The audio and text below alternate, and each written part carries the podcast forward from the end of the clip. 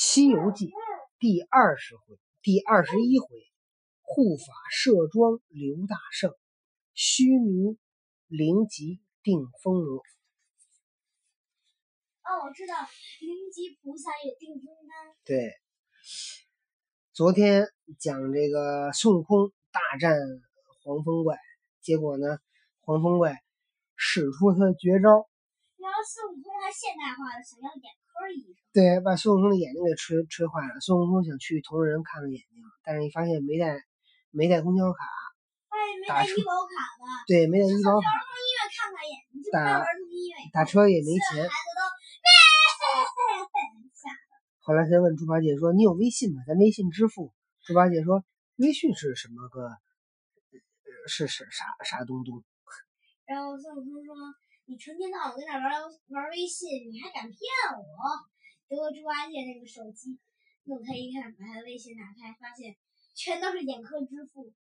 嗯，听着啊，他却牵了马，挑了担，出山凹，行上路口。此时渐渐黄昏，只听得那路南山坡下有犬吠之声。二人停身观看，乃是一家庄院，隐隐的有灯火光明。他两个也不管有路无路，漫草而行，直至那家门首。但见数点小萤光绰绰，光烁烁；一林野树密排排，香兰馥郁，嫩竹新栽。清泉流曲涧，古柏已生芽。地僻更无游客道，门前唯有野花开。他两上，他两个不敢擅入，只得叫一声：“开门，开门！”那里有一老者，带着几个年幼的农夫，插把扫帚齐来，问道：“什么人？什么人？”行者躬身道：“我们是东土大唐圣僧的徒弟，今往西方拜佛求经，路过此山，被黄风大王拿了我师傅去了。我们还未曾得救得，天色已晚，特来府上告诫一宿一宵，万望方便方便。”那老者答礼道：“失迎，失迎。此间乃云多人少之处，却才闻得叫门，恐怕是妖狐、老虎及山中强盗等类，故此小界迂顽，多有冲撞。不知是二位长老，请进，请进。看来他们这儿经常有一妖怪、老虎来敲门。我猜他哎，能开门！他们就说长老。然后强盗这个坐在那儿，手机交出来。然后他们就交出一个假手机给他拿过来的时候，iPad 呢？交了一假 iPad 给，然后看，然后拿过来以后说好，拜拜。然后老虎就出去了。嗯，他兄弟们牵马挑担而入，径至里边，拴马歇担，与庄老拜见叙坐。又有仓头献茶，茶罢捧出几碗胡麻饭，饭毕命设铺就寝。行者道：“不睡还可，敢问善人，贵地可有卖眼药的？”老者道：“是哪位长老害眼？”行者道：“不瞒您老人家说，我们出家人自来无病，从不晓得害眼。老人道：“既不害眼，如何讨呀？害眼就是眼病。”行者道：“我们今日在黄风洞口救我师傅，不期被那怪将一口风喷来，吹得我眼珠酸痛，竟有些眼泪汪汪，故此要寻眼药。”那老者道：“善哉善哉，你这个长老，小小的年纪怎么说谎？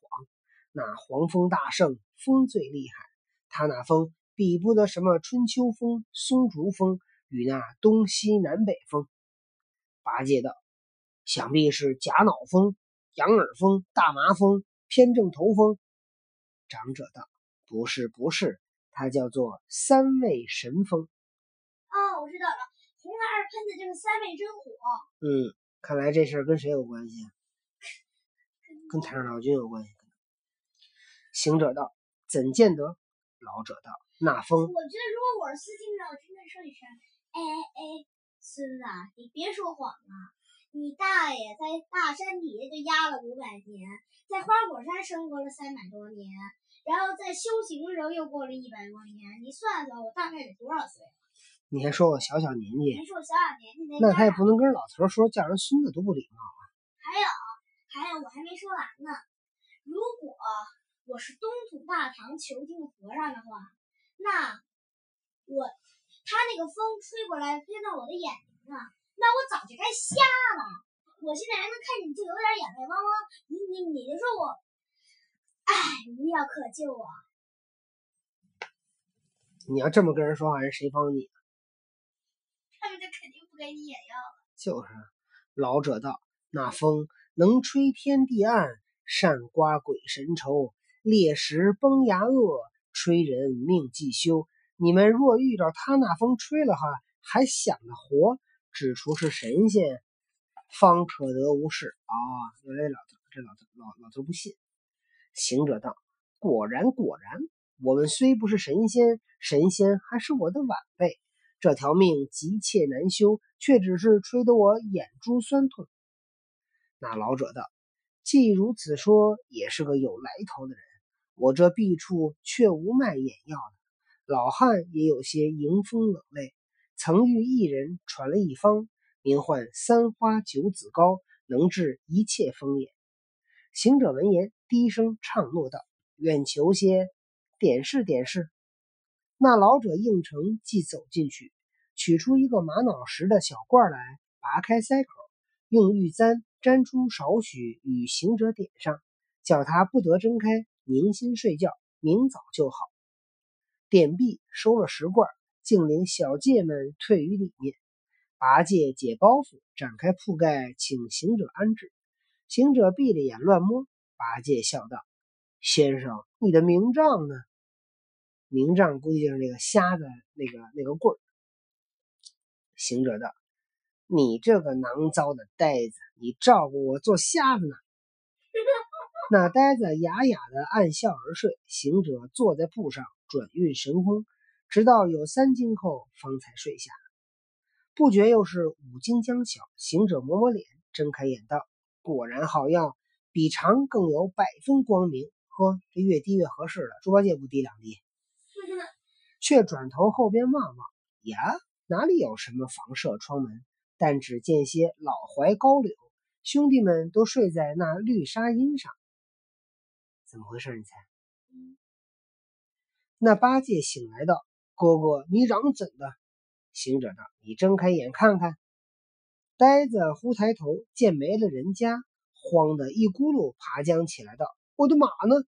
行者道：“树下树上拴着的不是？行李呢？”行者道：“你头边放的不是？”八戒道：“这家子忒了，他搬了，怎么就不叫我们一声？”通的老猪老猪知道也好，与你们送些茶果。想是躲门户的，恐怕里长晓得，就却就连夜搬了。咦，我们也忒睡得死，怎么他家拆房子响也不听见响？这个他说这个叫什么里长？过去那个这是农村呃，过过去那个就是叫叫法，这多少户在一起叫一里，这一里里边。管这一里人的叫里长。他说这些人搬走，你觉得会怎么回事？我觉得他们应该。行者笑道：“呆子，不要乱嚷！你看那树上是个什么纸帖？”八戒走上前，用手接了，原来上面四句宋子云：“庄居非是俗人居，护法伽蓝点化炉，妙药与君一眼痛，尽心降怪莫踌躇。”明白了吗？明白了。怎么回事？那应该是，那应该是那个那个那反正是神仙。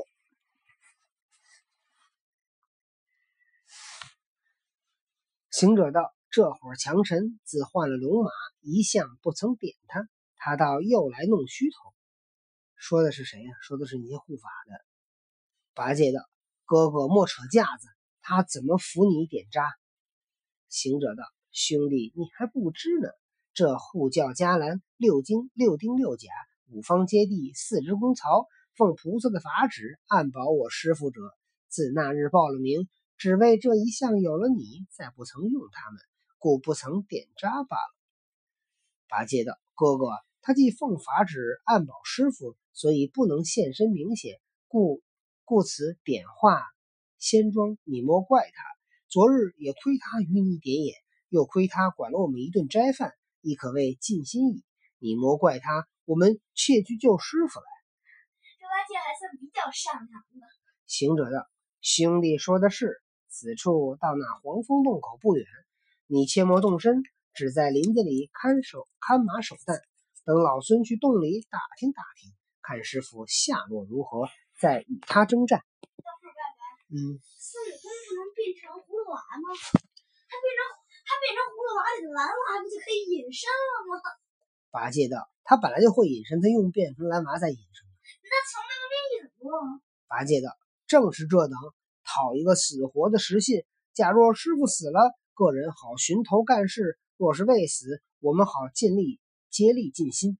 行者道：“看猪八戒心里最大的愿望就是师傅死了，因为他第一个说的就是 over 了嘛。”行者道：“莫乱谈，我去也。”看见这儿，猪八戒听到的就是我欲。猪八戒说：“你欲什么欲啊？”我没事了。欲知悟空此去结果如何，且听明天再讲。